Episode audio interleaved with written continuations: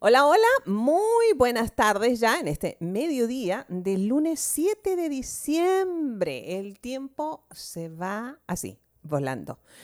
Si usted y yo estamos aquí aún respirando, saboreando, oliendo, amando, tocando, entonces tenemos una de las riquezas más importantes de la vida. No solamente es existir, sino vivir y disfrutar cada instante. No tiene que ser perfecto, porque la vida no lo es, pero es perfecto para nosotros en este momento. Así que les saludo y les recuerdo nuestro número de WhatsApp donde nos eh, escriba, por favor, saber de ustedes importante para nosotros.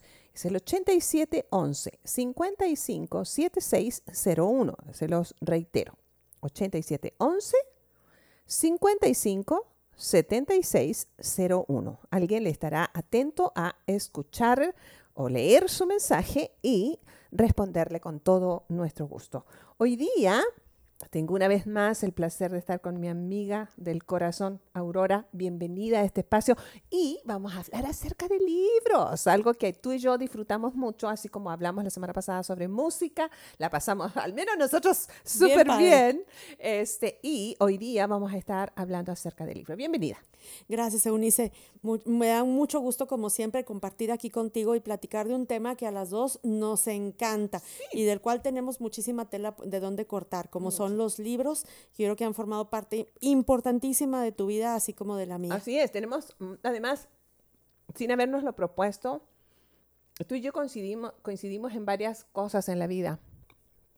Y tal vez no nos hemos sentado, amiga mía, lo suficientemente quietas, porque somos muy inquietas las dos, eh, a compartir estas parte, esta parte de la historia, pero me gusta poder hacerlo en público. Qué rico que podemos conversar tú y yo y además enriquecer la vida de quienes nos escuchan. Porque te lo he dicho y te lo reitero aquí una vez más en público, siempre conversar contigo me hace crecer, me sumas a, mi vida mucho sé que a muchas personas, pero estoy contando únicamente mi experiencia. Le doy muchas gracias a Dios por coincidir en estos muchos, muchos años de vivir. Ya para mí, ah, Dios me ha regalado uh, ciertas personas que se ha convertido como en eh, clave. Y eh, debo agradecer a Dios que la tuya sea una y hoy poder conversar juntas acerca de esto que nos apasiona. Por cierto, ambas somos, a estas alturas de nuestra vida, autoras de un libro, de un primer libro, ¿cierto? Ah, que es como, como haber llegado del otro lado después de haber recorrido eh, esta, esta, este sendero de la lectura. ¿Cuándo, ¿cuándo comienza? ¿Qué, ¿Qué, es un libro? ¿Cuándo comienza este romance con, con, con la lectura en el ser humano? Híjole, qué bonita pregunta, Unice. ahorita que decías esto, bueno, yo también soy una persona que ha crecido enormemente gracias a tu ejemplo. Y ahorita fíjate que me, encanta la idea de pensar que alguna vez en la vida tú y yo podemos escribir un libro en común. Imagina, sería increíble, ¿te claro, sería fantástico. Intercalar nuestros capítulos, nuestros saberes, nuestras experiencias. Ya en libro sería delicioso. Ya, ya está. Ya va. Es compromiso público. Dios mediante, con que Dios nos dé salud, verás que sí. Sería una. No, bueno. no, no. Un placer Mira, a lo mejor nada más tenemos dos lectores, tú y yo. y nuestros hijos, nuestros hijos, porque pues, ya, después ya no, podemos asegurar. y el marido ya se va multiplicando el asunto. Ya, no vendimos nada porque tienen que ser regalados, ¿sabes? sí, Hagamos muestras está gratis. Bien, está bien, está bien, con eso. Pero fíjate qué padre, ¿no? Qué padre compartir este gusto porque seguramente empezó desde una, edad muy, muy temprana. sí, el, sí, el, libro realmente eh, es un objeto. Actualmente ya sabemos que hay libros electrónicos y vamos a platicar de los tipos de libros que existen. Pero tú me preguntabas de en qué etapa de la vida inicia esta curiosidad o inicia esta necesidad de leer o de acercarte a las letras. Y justamente precisa, eh, precisamente forma parte como del proceso natural de, de crecimiento del ser humano la inquietud de conocer las letras, las palabras, empezar a estructurar un discurso, porque pues el niño empieza a hablar y empieza a articular palabras y empieza a construir un discurso dependiendo de su experiencia de vida, de su formación. Del Incluso en quienes no tienen la habilidad o posibilidad de desarrollar la habilidad del lenguaje oral, ¿cierto? Es decir, todos tenemos esta, esta curiosidad natural sobre el descubrir la vida, que hace que sea tan interesante, que ojalá no la perdamos nunca. Una vez que nosotros perdemos esa curiosidad natural y esta, esta búsqueda por sorprendernos, entonces ya envejecimos, más allá de la edad este, biológica, ¿cierto? Y la curiosidad es una característica del ser humano de una manera natural, igual que la creatividad. Venimos cargados con una dotación de creatividad y de curiosidad impresionante que lo único que hace falta es despertarlas. Entonces, vamos a recordar que los libros justamente nos permiten conocer el contexto en el que vivimos, conocer la vida, conocer otras culturas, conocer un montón de cosas. Para, para cuestiones prácticas, vamos a definir el libro como lo, como lo define la UNESCO, que dice que se entiende por libro una publicación impresa no periódica que consta por lo menos de 49 páginas. Órale. Sin contar con, las, con la cubierta y además esta edición impresa tiene que ser editada en cierto país y puesta a disposición del público. Oye, ¿cuántas páginas tiene tu libro? En mi, libro tiene 360 y tantas páginas, más o menos. Excelente. de una gran investigación. Sí, y bueno, en, general podemos hablar de que hay muchos tipos de libros y la historia del libro pues data pues más o menos del siglo XVII. Ahí es en donde se empieza a investigar cómo fue que surgió el libro y cuál. Sabemos que el primer libro impreso fue la Biblia Así fue. por Gutenberg. Así es. Entonces es bien interesante saber que a partir de allí se empiezan a imprimir libros y la gente empieza a desarrollar la lectura más no así la escritura, porque la escritura ya existía desde antes de haber impreso el primer libro. Entonces, el escribir, el dejar un trazo, el dejar una huella, lo hablábamos hace sí, hace unos programas atrás. Es una necesidad expresiva del hombre y se ve cristalizada con, la, con el dibujo, con la pintura y con la escritura. En el momento en que surge el primer libro, y que se empiezan a imprimir en la, gracias a la imprenta y luego a la revolución industrial, en donde se producen libros eh, de una, en una cantidad mucho mayor que estar imprimiendo uno por, uno, sino que ya se imprimen en serie y se empiezan a poner a disposición de la gente, la lectura se va haciendo muy común, porque hay que recordar que leer y escribir era un privilegio de algunos, de algunos en un tiempo, que afortunadamente ya es un tiempo que ha quedado lejano. Sin embargo, eh, es importante recordar que aprender a leer y a escribir es una necesidad y actualmente no es solamente una necesidad, es un derecho de los niños y una obligación de los padres. Oye, ¿cómo está ligado esta cuestión de la lectura al lenguaje oral? Uy, de una manera maravillosa. La lectura eh, obviamente va relacionada, son cuatro habilidades las que tenemos que desarrollar, que son leer, obviamente, escribir, escuchar y hablar para que podamos tener la capacidad de análisis, de síntesis, de verbalización, de estructuración de nuestras ideas y de expresión de nuestros pensamientos. O sea, lo cual otra vez nos vuelve a la infancia. Al medio en el que fuimos formados, en una familia o en un lugar en el que fuimos acogidos, recibidos, y la influencia que este, este, este ambiente tiene en, entonces no solamente en el mundo emocional del niño, al que se expresó en la lectura, sino a su mundo intelectual. ¿Cómo, cómo, ¿Cómo, va a inferir? Y fíjate, si estamos hablando de estas cuatro habilidades básicas, o sea, leer, escribir, escuchar y hablar, tendríamos que entender que las cuatro van de la mano. Cuando eh, pedimos que un niño lea y escriba, es decir, a lo mejor en una edad eh, de preescolar o en los primeros años de primaria, estamos pensando que el niño ya tiene una madurez cerebral suficiente para poder leer y para poder escribir. Claro. Cuando se nos olvida que antes de leer y escribir debemos aprender a escuchar y a hablar. Sí, fíjate, en mi caso, eh, mi amor por la lectura comenzó siendo, yo creo que coincidimos, alguna vez lo comentamos, eh, coincidimos en eso tú y yo, eh, comenzó muy temprano en, mi vida porque en el lugar en el que yo ah, nací es un lugar que en invierno, en el invierno del hemisferio sur, eh, oscurece cuatro y media de la tarde. Entonces ya para las cinco es de noche, ¿sabes? Entonces, el día era sumamente corto como tal, eh, y entonces mucho frío, muchísima lluvia, un ambiente húmedo, que te invita sí o sí a refugiarte en casa. Y en mi caso, en mi casa no había radio, no había televisión. O sea, medios, cualquier niño diría qué aburrido, pero yo no recuerdo haber tenido una niñez aburrida. ¿Por qué? Porque mi papá fíjate lo que es los recuerdos en la, en, la, en la, memoria. Papi era un aficionado ah, bastante bueno. Ah, era un ebanista, entre otras habilidades manuales que tenía. Y entonces todos los muebles que, yo recuerdo en mi niñez los hizo papi. Y entonces se, acostumbra hasta el día de hoy, aún en el campo, en los lugares, eh, eh, en la campiña chilena, este, las estufas de hierro forjado, eh, donde se cocina el pan y, hasta, pero siempre hay fuego, todo el tiempo. Entonces teníamos una estufa grande, lo recuerdo perfecto, en una, alguna de las casas en las que vivimos, y papi hizo una banca alrededor de la estufa, mami hizo unos cojines que ella hacía con lana de oveja y demás. Ese es mi, mi recuerdo primario de mi primera niñez o mi niñez allá eh, incipiente, escuchando tanto a mami como a mi hermana mayor leer. Y entonces eh, la lectura en voz alta, en voz alta y esto de leernos capítulos a capítulos, era como ver las series hoy en Netflix o en cualquier otra plataforma ah, visual este, de, contenido de películas. Ah, entonces era como, hoy día vamos a leer el capítulo, lo que sea, y luego nos quedábamos, ¿sabes? Pues fuera historias, eran historias, éramos expuestos a historias. Entonces, mañana, a esta hora, les voy a volver a leer. O sea, te quedabas pendiente de la siguiente temporada, sí, sí, sí, como, como sucede hace ahora. cuenta, hace cuenta. Entonces, yo recuerdo haber comenzado con esto de el hambre por leer. Y yo recuerdo haber aprendido a leer, pues entonces muy pequeña.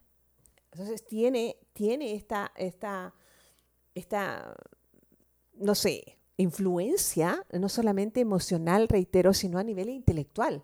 ¿Cómo es que la lectura primero tiene que empezar siendo una experiencia auditiva? Y tiene que ser una experiencia emocional, porque fíjate que qué importante fue que tus papás, unas figuras súper protectoras, de mucho apego para ti, mucho, muy queridas, fueron el ejemplo a través del cual tú aprendiste a leer, porque tu mamá leía, pero al mismo tiempo le te leía en voz alta. Entonces estaba estimulando tu vista porque estabas viéndola a ella leer y estabas viendo el objeto que era el libro que estaba sosteniendo y además estabas escuchando su voz, su voz contando una historia narrada en un libro que seguramente eh, de manera indirecta provocó tu curiosidad. Sí, definitivamente. Y esa curiosidad quedó impregnada en tu mente de una manera tan importante que te llevó a buscar información, conocimiento, aventuras, experiencias en esos objetos que tu madre leía con tanta curiosidad, ¿no? Sí, hay, hay este, experiencias que yo creo que vamos a, vamos a ir analizando poco a poco, pero em, antes de avanzar hasta allí, me trajiste hoy... Eh, y me hiciste reír fuera del aire. Eh, quiero que se lo imaginen. Me dice, traigo unos libros para que veas y me muestra un libro muy, de una etapa de este, muy, muy llamativa. y me dice que el, el, el, comentario inicial es el más importante y está literalmente es un libro en... En coreano. En coreano. Y yo le decía a Unice, en el primer párrafo está, la síntesis del libro y lo más interesante. Y pues obviamente el primer párrafo al igual que todo Pero el libro. fíjate, yo soy tan visual que lo primero que me llamó la atención eh, fue el formato del libro. Estoy fascinada. Es un libro en rosa, para si usted nos, ah, está escuchando, pueda utilizar su imaginación, con una litografía, una fotografía de, de, unas, de unos tulipanes en rosa también, hermoso, atractivo. Y el, y el interior está un diseño súper, súper llamativo. Trajiste otro en chino, ¿cierto? Así es, traje, traje varios libros el día de hoy para compartirlos. Por los tipos de libros de los que vamos a hablar. Sí, eh, traje un libro que es, eh, los cuatro libros que tengo aquí fueron regalos que recibí eh, de ciertas personas muy, muy particulares. El libro que está escribiendo Unice es un libro rosa que habla de pintura. Es un, es un compendio de pintura que en teoría nos debería enseñar a pintar nada más que las instrucciones están en coreano. y es un regalo de una artista que se llama Mary Jean, que es una pintora eh, coreana. Eh, el segundo libro que mencionó Unice es un libro que habla de una intervención en terapia de arte en un hospital en China en donde viene no solamente la descripción de la intervención eh, clínica en terapia de arte, sino también vienen los productos artísticos con unas imágenes hermosas sí, de, lo que crearon los pacientes de este hospital. Eh, a partir de la intervención en terapia de arte. Aquí la cuestión es que eh, saber que se trata de un libro de terapia de arte es totalmente imposible porque el libro está en chino. O sea, yo y no es broma, eso de que está en chino, no, es, no, literal, es literal. entonces no se puede entender. Es un libro en chino, un libro en coreano y, tienes otros dos libros. otros dos libros, uno de ellos es un libro pequeño de color naranja en la, en la cubierta que es, habla del festejo por los 50 años de la ciudad de Brasilia a través de postales de diferentes autores brasileños y todos los textos están en portugués. Entonces el atractivo de este libro pues evidentemente son las imágenes eh, de las postales, pero pues también a menos que sepamos portugués podríamos comprender el significado.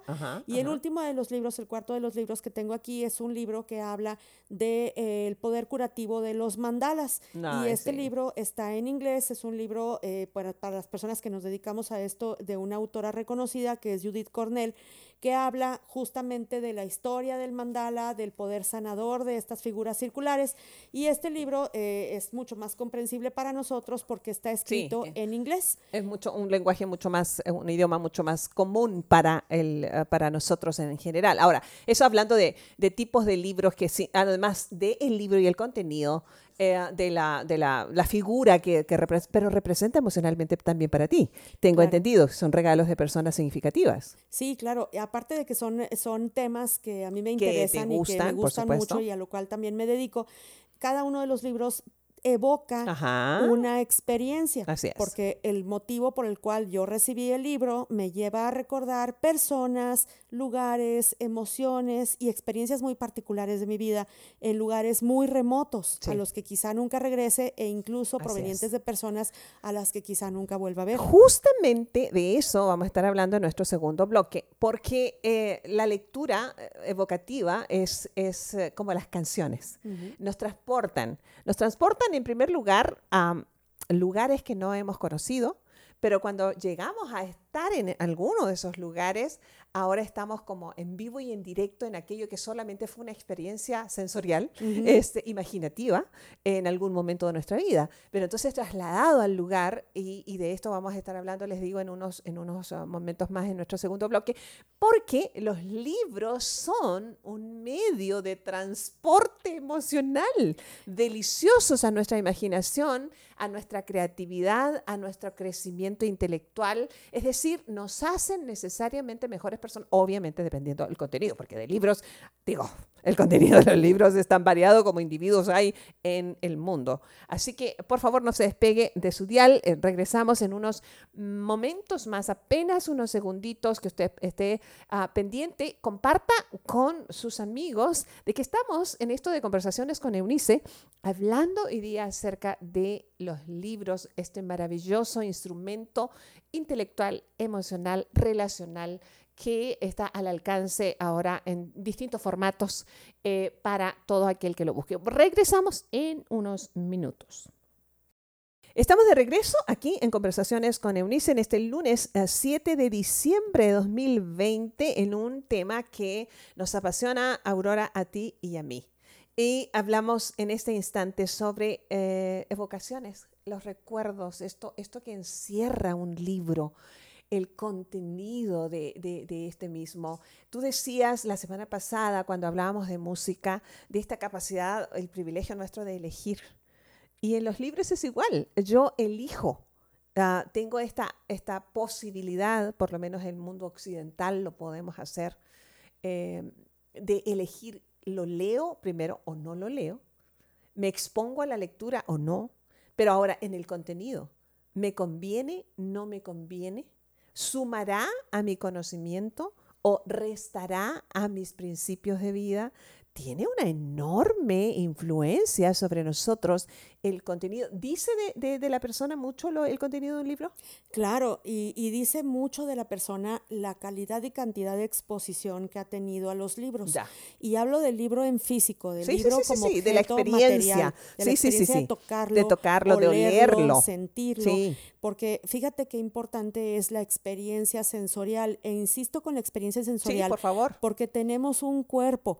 Ahorita ahorita hablo de experiencia sensorial en el marco del COVID que nos ha tocado vivir, en donde hemos tenido que mm. introducirnos al mundo virtual, al mundo digital, en donde todo es totalmente impersonal, en donde lo que más utilizamos es el dedo índice para deslizar la pantalla y todo eh, es bidimensional, o sea, plano todo es plano, mm. no olemos, no tocamos, no sentimos y de pilón el COVID cuando, cuando eh, las personas tienen esta enfermedad pierden el olfato y el gusto, pierden dos mm. experiencias sensoriales importantes durante un periodo de tiempo. Entonces, es importante recordar que tenemos un cuerpo y que con él tendríamos que estar desarrollando experiencias que enriquezcan nuestra vida. Al hablar de libros, por ejemplo, eh, recordando que escribir y que expresar es una necesidad humana, Fíjate qué importante y qué fuerte es esta necesidad que llevó a plasmar los libros. Los primeros libros en realidad fueron plasmados en el primer soporte. Soporte es algo que soporta, que sostiene, que, fue la piedra, que fue donde se escribió por primera vez, en donde cobra, cobra sentido, pues las palabras eh, que tienen que ver con librería o con biblioteca, que son las palabras biblos y liber. No más, imagínate. Trae, querida, ¿me puedes subir al tercer piso mis ¿Cinco libros? De piedra. Imagínate. Entonces, en China, por ejemplo, una, uno de los soportes importantes fueron las tablas de bambú, que también fueron soportes que se utilizaron durante mucho tiempo y que también tenían un peso y un volumen importante, pero la necesidad de expresar era muy grande y entonces no, no importaba. Después se utilizaron tablillas de arcilla eh, en Mesopotamia y la escritura fue utilizada por culturas como los asirios, como los sumerios y como muchos otros. En eh, Nínive, por ejemplo, en el siglo 7 antes de Cristo, se encontraron 22 mil tablillas eh, de arcilla y que se disponían en, en eh, diferentes eh, como estantes en donde se organizaban para poderlas conservar. Y luego, muchos siglos después, la biblioteca en Alejandría. Así es. Es decir, eh, esto ha sido como, como la marca del humano en esta necesidad de expresar y dejar un, lo decíamos hace unos programas atrás, dejar un legado de aquello que fue nuestra experiencia, a lo mejor utilizando otros sentidos eh, y poder legar a la generación con la que aún no podíamos compartir esto. Yo tengo tantos escritos a mano que digo que lo lamento por los que me van a seguir porque definitivamente no me van a, no me van a poder leer, este, pero creo que hay una, como, como una evocación permanente. Yo no sé tú, eh, sé eh, que, que, tienes tus propias experiencias, aprendiste a leer siendo muy pequeña, ¿cierto? se, se, te expuso a esta habilidad. Cuéntanos de eso, porque me gusta cuando la gente conoce nuestro corazón y, y sabe que somos gente de a pie, que no, no, no nos hicimos este, milagrosamente. Eh, es decir, el cúmulo de experiencias es lo que somos hoy. Eh, y eso comenzó en tu, en tu caso en, muy temprano. En mi infancia muy, muy temprana, gracias a mi mamá y gracias a mi abuelita. Te mm. comentaba la semana pasada cuando hablábamos de la música que mi abuelita fue quien me enseñó mi primera canción y se dedicó a que me la aprendiera de memoria. Y luego tuvo un rol bien interesante con esta cuestión de la lectura.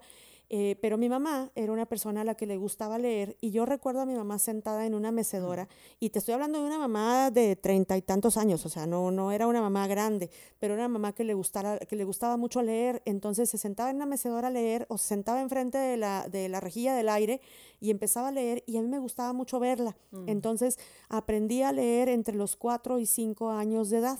Y también yo era una niña muy inquieta, que fui hiperactiva, me, yo me trepaba a la azotea, andaba en bicicleta, en patineta, en patines, en lo que podía.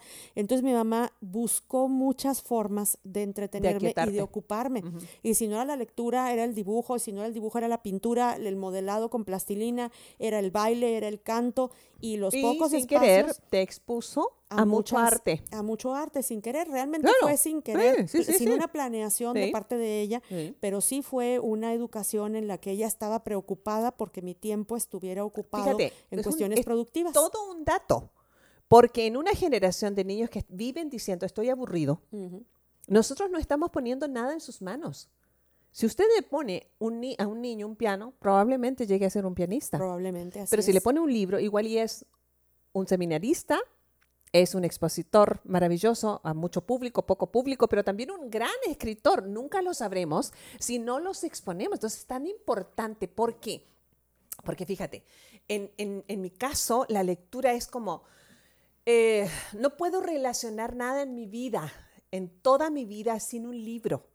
Y esto no es por, por, porque uno sea como de un lugar exclusivo. Eh, no, no. A mí lo que me gusta pensar, fíjate, es que nosotros éramos tan pobres que no podíamos comprar libros. El único libro permanente en mi casa que yo puedo recordar allí fue la Biblia. Y fui expuesta a la lectura de la Biblia desde que yo tengo memoria.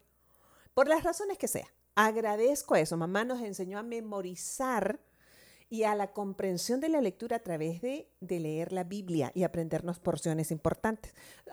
No, ahorita suena romántico, entonces no era nada agradable, eh, debo decir. Pero a partir de ahí también, fíjate, cuando yo tenía 10 años, lo puedo hacer como, como, una, como un resumen, yo había sido expuesta, una niña de un pueblo ínfimo en el fin del mundo, sin recursos financieros, lo que tú quieras, pero había sido expuesta a los 10 años a los grandes escritores en español en el mundo.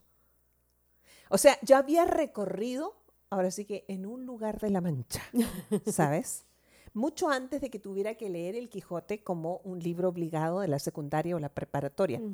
Yo había sido expuesta a Jorge Isaac con su María cuando yo tenía como siete años. Había sido expuesta a Shakespeare y su maravillosa escritura que no sé qué mezcla tendría Shakespeare porque es inglés y sabes, y era demasiado romántico para ser inglés. a propósito. Y, entonces, todo esta, esta, esto que fue despertando, conocer los lugares, cómo será España, cómo será Alemania, cómo será. Fíjate, una fascinación que desató la lectura en mí fue por todo lo de Medio Oriente. La Biblia, de hecho, cuando yo estudié teología, la parte que más desarrollé y hasta el día de hoy, la mayor parte de mis libros en teología tiene que ver con la cultura de los tiempos bíblicos. Y entonces ese trasladarme, he estado en cinco ocasiones en Tierra Santa. Eh, Israel eh, moderno es un pedacito, es, es lo grande de nuestro en territorio como Durango, como el estado de Durango. Entonces se recorre súper, súper fácilmente. Pero estar pisando los lugares que me llevó a estudiar teología, a estudiar, a especializarme en cuestiones de cultura alrededor de, las historias bíblicas y del personaje del Cristo, en fin, es una experiencia única. Pero lo máximo que, o sea, digo, eso fue glorioso y lo he hecho, te digo, ya en varias ocasiones, gracias a Dios. Pero hace, en el 18, tuve una experiencia que no estaba planeada. Y eso es lo que más me encanta de, de cuando yo era niña, tenía unos cinco años mi mamá y mi hermana mayor, porque ellas combinaban eso. O sea, había una biblioteca en el pueblo, así que ahí conseguíamos los libros, y mi hermana estaba en preparatoria, es 10 años mayor que yo. Se traía los libros los fines de semana. Y luego nos dejaba los libros y el próximo fin de semana cuando venía se llevaba estos y traía otros. Por eso leíamos. Bueno, yo, ellos me leyeron Heidi, el original de Johanna Spirit. Entonces, en el 18 tuve la oportunidad de estar en Suiza. Y en el lugar en que estábamos alojados, mi hija, una de mis hijas que estaba conmigo, me dijo, mamá, ¿qué crees? A 20 minutos de aquí está el lugar de Heidi. Está toda la ruta del libro. No. Caminar la senda de la historia de Heidi con uno de mis nietos tomado de la mano te digo que quedó registrado en un lugar privilegiado de mi memoria. Cuando yo era una niña, alguien me expuso, pero nunca nadie me afirmó que yo viviría la experiencia. Que conocerías esos lugares. Después. Sí. con todos mis sentidos, oliendo el verano de, Suiza, en esa tierra que era un, parte de, un, de, una historia lejana, eh, recogiendo frutos silvestres allí, eh, conociendo el pueblo, porque existe, porque ese es un, es un libro autobiográfico en realidad, eh, que por cierto, el sueño de mi vida es conseguir ese original que nunca lo he podido conseguir en, en, español. En fin, lo que digo es todo lo que evoca, ¿a, qué te ha llevado a ti? Y, porque esto es bueno que la gente lo escuche, porque va más allá de solamente exponernos a un libro. Conocí España, conocí la culinaria de España, después de disfrutar Cervantes y muchos otros este, autores españoles, por ejemplo. Fíjate que yo no, yo no recuerdo cuál fue el primer libro que leí, pero me acuerdo que hubo dos libros en mi infancia muy temprana, es decir, entre los cinco y los seis años de edad, que ya había leído, eh, que son Corazón, de Mundo Damichis. por supuesto. Y Mujercitas, de Luisa May Alcott. Y en ambos libros hay una característica en común que ahora puedo identificar y en ese tiempo no me daba cuenta, que era el haberme expuesto a personas que sufrían, que sentían, que vivían muy diferente a como vivía yo, pero que tenían emociones muy parecidas a las que también tenía yo. Y el haberme dado cuenta, por ejemplo, en el libro de corazón, de que en Italia, que era el contexto de este libro, en Italia había personas tan diferentes, pero al mismo tiempo niños que iban a la escuela, que tenían experiencias muy parecidas a las mías. Y en el libro de Mujercitas era lo mismo, eran tres hermanas que tenían una familia en donde había muchas carencias, había muchos problemas, pero las mantenía unidas, eh, pues por una parte el cariño y la fraternidad, pero por otra también la experiencia del hogar, del estar rodeadas de cariño de, su madre y de su padre, de, la fraternidad que existía entre ellas, ¿no? Y una de ellas tocaba el piano. Sí. Entonces, esta parte de la que tocaba el piano a mí me inspiraba mucho y fue un aliento para mí. A la hora no fue algo decisivo, pero sí fue algo que me empujó a querer aprender a tocar el piano.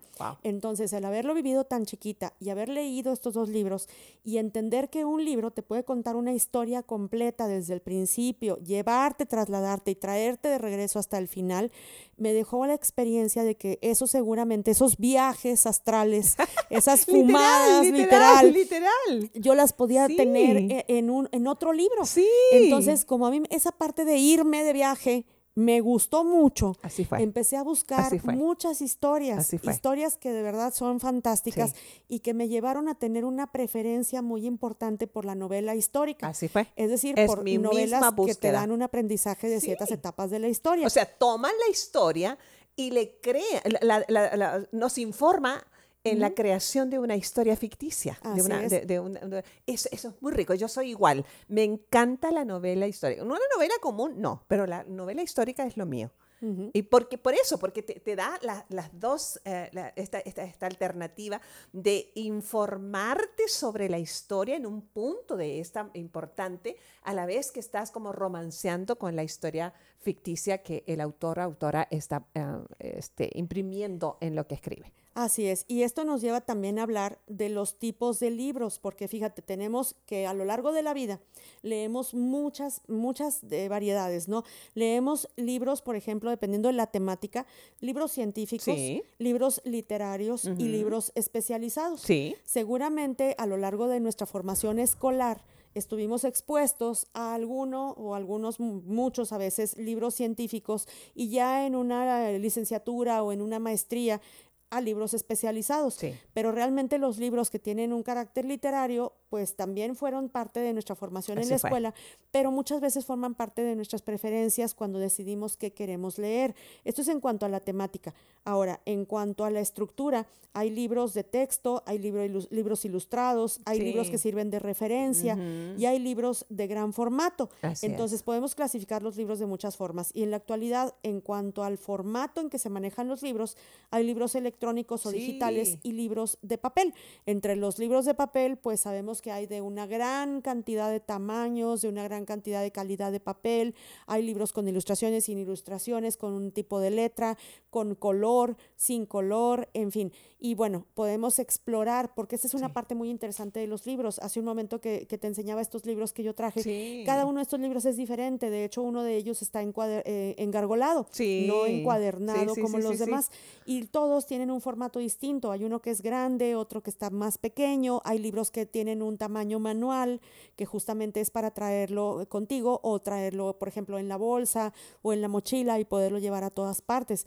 Entonces, el explorar el objeto, el leerlo, eh, perdón, el olerlo, el sentir la calidad del papel, el escuchar cómo suena cuando abres el libro y truena porque está todavía rígido, cuando volteas la página y te llega nuevamente el olor a papel, cuando vuelves a escuchar el chirriar de la hoja o el rechinar cuando le pasas el dedo, cuando le doblas la esquinita, por ejemplo, para separar una página. En fin, la experiencia sensorial, la experiencia táctil, olfativa, auditiva y visual, Fíjate cómo lo único que nos falta sería probar el libro. Sí, pero de pronto es como que te lo imaginas, porque hay, hay libros a los que regresas. Yo no sé tú, pero a mí me ha pasado que hay libros que, a propósito de, novela histórica, hay una en particular que puedo recordar que alguien, una de mis hermanas, mi hermana mayor, que ella marcó mucho mi vida este, en, muchas, en muchos aspectos, sobre todo en este, me regaló hace como, no sé, 15 años en un viaje que nos vimos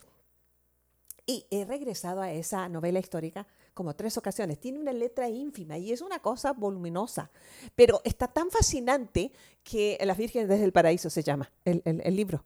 Eh, y me encanta, pero me encanta, me encanta, porque además te digo, tengo una como afición hacia todo lo de, lo de Oriente Medio, uh, todo, todo lo que tenga que ver con esa cultura de Oriente Medio me ha fascinado siempre en forma particular.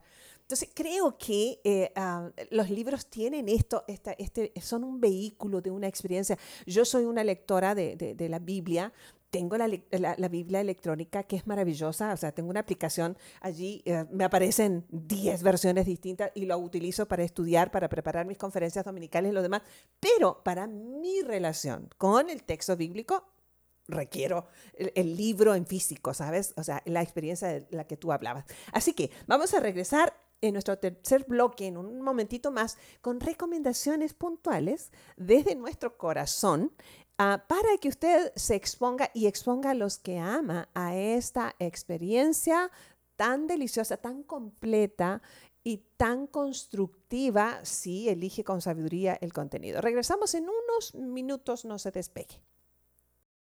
Muy bien, estamos ya de regreso en nuestro tercer bloque. Este lunes 7 de diciembre de 2020, no me lo puedo creer.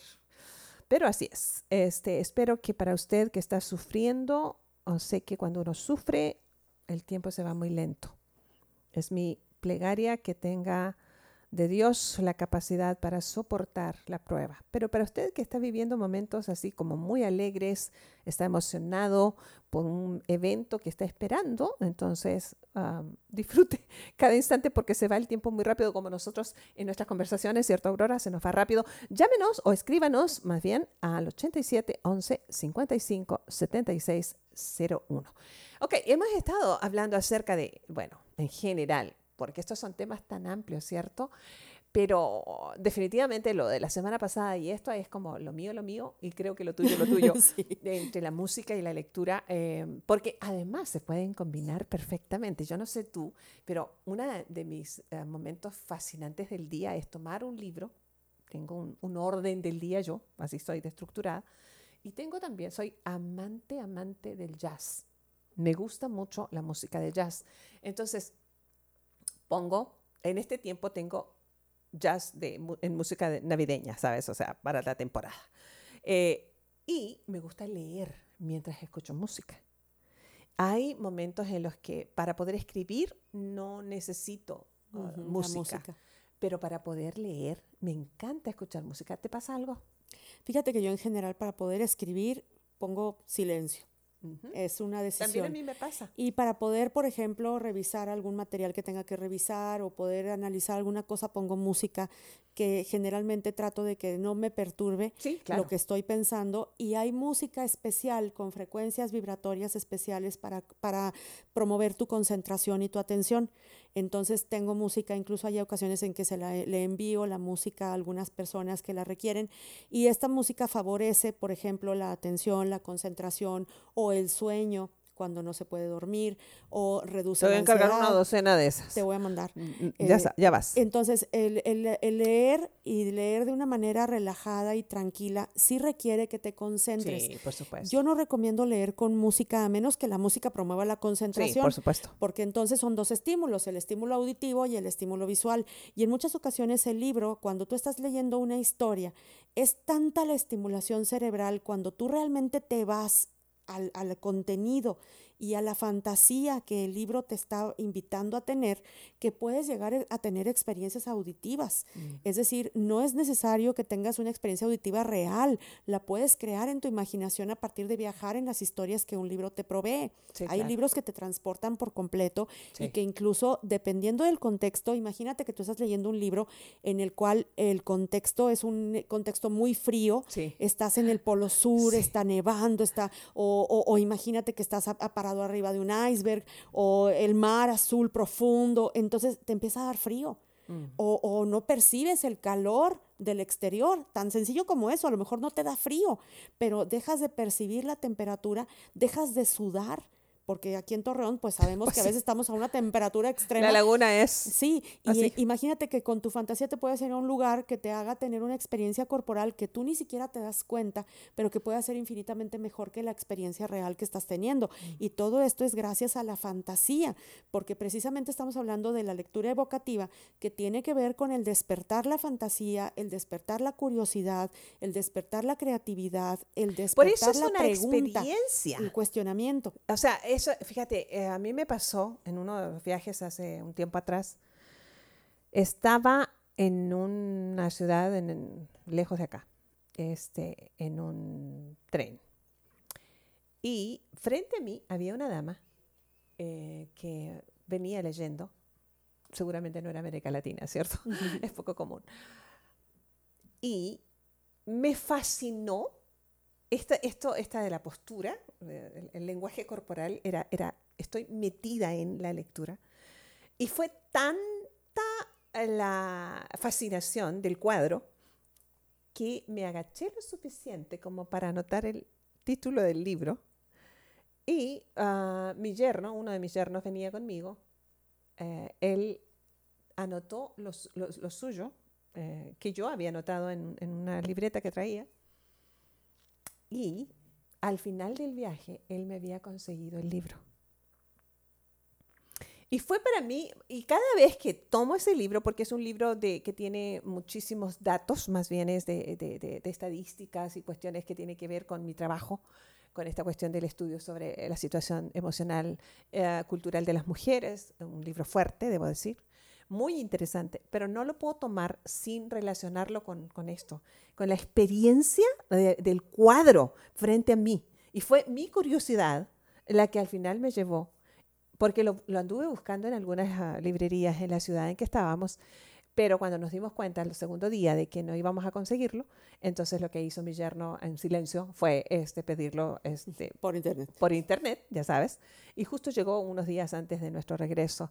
Eh, pero, pero te digo, o sea, esto es, es cómo infiere en nuestro estado de ánimo. Es la experiencia. En lo que tú estás describiendo recién, eh, significa que nosotros tenemos que buscar. No puedo, no puedo leer sin llegar a ese punto. Yo soy una persona que trae conmigo generalmente un libro, porque pienso que si voy a esperar en una fila de algo, aunque sea en mi automóvil, voy a estar esperando, puedo aprovechar de leer media página, tres renglones que no iba a leer si no lo tuviera a mano, ¿sabes? Se volvió el libro como traer mi cartera, como traer los lentes de sol que no puedo andar sin ellos, es algo como necesario, como parte de la utilería de mi cotidiano hacer. Entonces, ¿por qué? Porque es una experiencia de me, me, me enajeno de lo que está a mi alrededor para concentrarme en lo que estoy leyendo. Es así. Y fíjate, le das un valor al, objeto. Ahorita, por lo que estás diciendo, te quiero, te quiero comentar lo siguiente. Cuando tú vas de viaje y te traes un libro, y, y sobre todo cuando vas a un viaje a un lugar tan distante, pues hay que recordar que uno generalmente viaja a esos lugares en avión. Y eso quiere decir que el peso de tu maleta es limitado. Ay, sí, por favor. Los libros no, los libros son todo un... Eh, toda una historia, porque pues te, te, vean, te van reduciendo el peso de los souvenirs que te puedes traer. Entonces, amiga, traer un libro desde, allá quiere decir que le das un valor al objeto que es importantísimo. Que estoy dispuesto a pagar efectivo y, eh, peso. E, eh, por el, sobre, sobrepeso, eh, porque un libro es pesado. estamos hablando que un libro debe pesar entre medio kilo y un kilo, más o menos. Oye, pero tengo una amiga muy cercana a mí que me he divertido con ella. hicimos un viaje juntos, su familia, parte de su familia y yo, el año pasado, el 19 y recorrimos algunos lugares en Europa. y de, con los, los, lugares eran pues con distintos idiomas. Pero una risa ahorita que veo tus libros sobre la mesa, recordé de que ella compró un libro en cada lugar que fue. Y yo, oye amiga, ¿en serio? ¿Y tú lees tal? No, pero me quiero llevar un Entonces es una, como, tiene como una adicción a comprar libros y dice, oye, no, lo cierto es que no, los, no necesariamente los leo, pero me gusta tenerlos allí. Porque Qué maravilla. Bueno, ojalá que alguna vez en la vida los lea, porque por, por osmosis no van, a, no van a quedar en su mente. Sí, entonces, ah, ah, porque al final, a propósito de sobrepeso, obviamente ella debe estar pagando más sobrepeso que el común, nomás por traer un libro en un idioma, un lenguaje distinto, que no necesariamente va a comprender o lo va a leer. Pero eso es otra cosa, ¿sabes? Pero la experiencia del libro es esto que nos... Ahora, aterrizando nuestras ideas al final de, de nuestro, nuestro encuentro, de nuestra conversa de hoy, eh, dame cinco títulos que podrías recomendar. Uy, pues mira, hace ratito yo les decía eh, libros que tienen muchos años, que son eh, libro de mujercitas para niños. Sí, por Pero hay varios libros que yo anoté que han marcado mi vida y que no sé si se puedan conseguir fácilmente, pero que son libros maravillosos. Uno de ellos sí se consigue, está en Gandhi, que es Los Pilares de la Tierra, que es un oh, libro que sigo leyendo. ya lo he leído como dos o tres veces y me encanta. Pero hay otro libro. Ese libro me lo regalaste. Sí, está hermoso. Un libro que encontré en una biblioteca hace mucho tiempo es un libro que se llama Corazón de Piedra Verde de Salvador de Madariaga.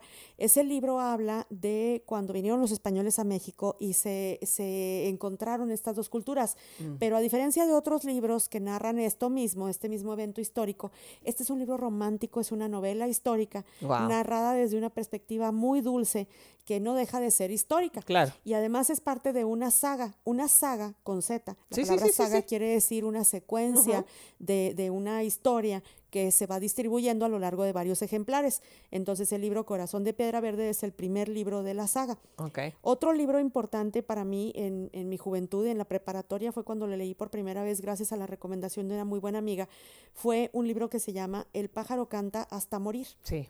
Es un libro que describe una historia desde casi el nacimiento hasta la muerte de una persona, de una mujer, en Australia. Entonces te describe toda la vida toda la calidad de vida en Australia, todo el paisaje australiano. ¿Y tú ya te querías ir allá a vivir Fíjate que no, amiga, porque no, no estaba tan agradable, es un calor horroroso que dije, no, pues para vivir eso aquí, ¿para qué, me, ¿para qué tan lejos? Y aquí en Torreón Gómez ¿Para qué exagerar si ya lo tengo? ¿eh? Sí, sí, sí, pero imagínate toda la llanura australiana, ver a los canguros, el tipo de, de comunicación que ellos tienen en su familia, en fin. Hay otro libro muy antiguo, pero que es buenísimo y también este se consigue porque es un bestseller que seguramente pueden descargar hasta internet, se llama La Buena Tierra. Es un libro que habla de China, de la cultura en China, mucho antes de que China se abriera a, la, cultura occidental, sino que cuando estaba la ciudad prohibida, realmente prohibida en, en Pekín, que así se llamaba la ciudad que ahora se llama Beijing, y habla justamente de, de esta ciudad que fue creciendo en torno a la ciudad prohibida. Es un libro muy interesante, muy romántico, que también habla de la vida de una mujer. Mm. La experiencia femenina fue una constante en mis preferencias de lectura, sin darme cuenta. Sí, sí, sí. Para llegar a una lectura mucho más reciente de un libro que se llama, que lo recomiendo muchísimo porque es un libro precioso que se llama Julia.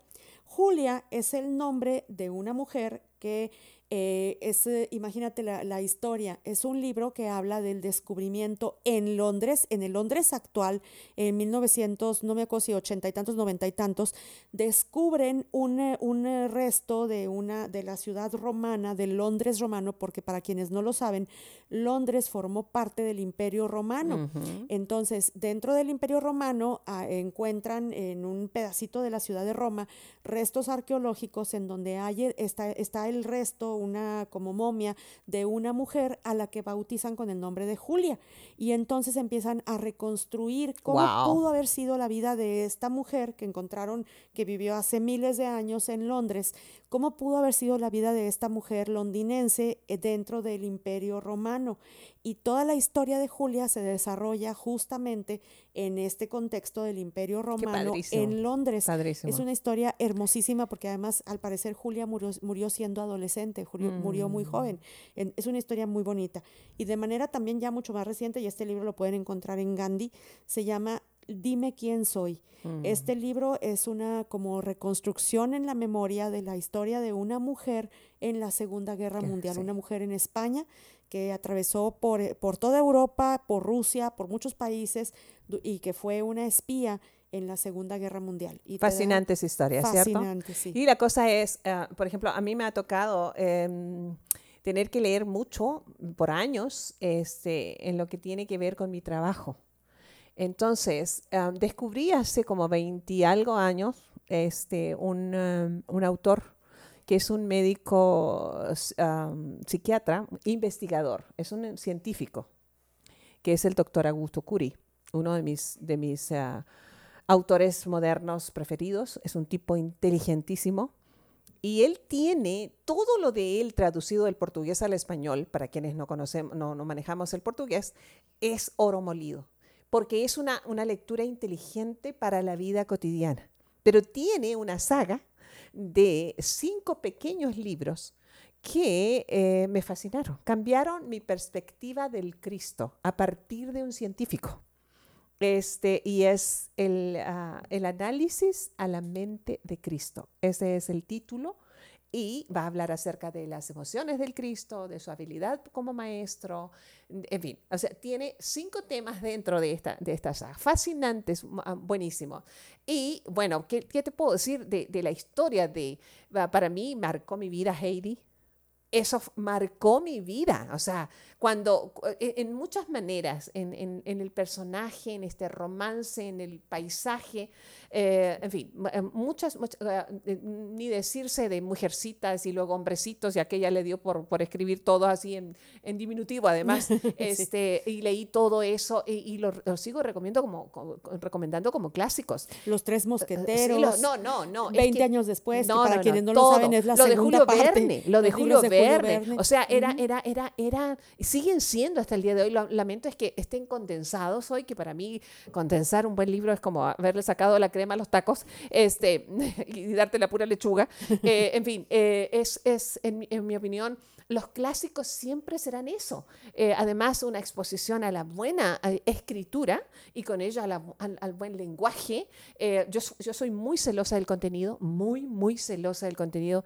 Ah, creo que ah, infiere en mi manera de ver la vida, de asumir la vida y con ello en la toma de decisiones. Definitivamente lo que yo leo, definitivamente, como lo que escucho en música, es en las letras de, las de las canciones Así que creo que eh, me quedaría con otro autor que es un, un, doctor en, psicología en Estados Unidos, eh, que se llama John Odberg, que um, sus libros son deliciosos de leer y tiene eh, su especialidad, su área son relaciones interpersonales. Uno de esos, o dos de esos libros, que son bueno, todos sus títulos son muy buenos, pero dos de ellos es este, uno de Todos somos normales hasta que nos conocen, eso, el primer libro que leí de él, y Un amor más allá de la razón. Hay uno, un tercero también que se llama Fe y Duda, es John Odberg, el autor, y fácil de conseguir en, en internet pero son libros que enriquecen mucho mi persona y desde mi persona entonces enriquecer a los demás, que al final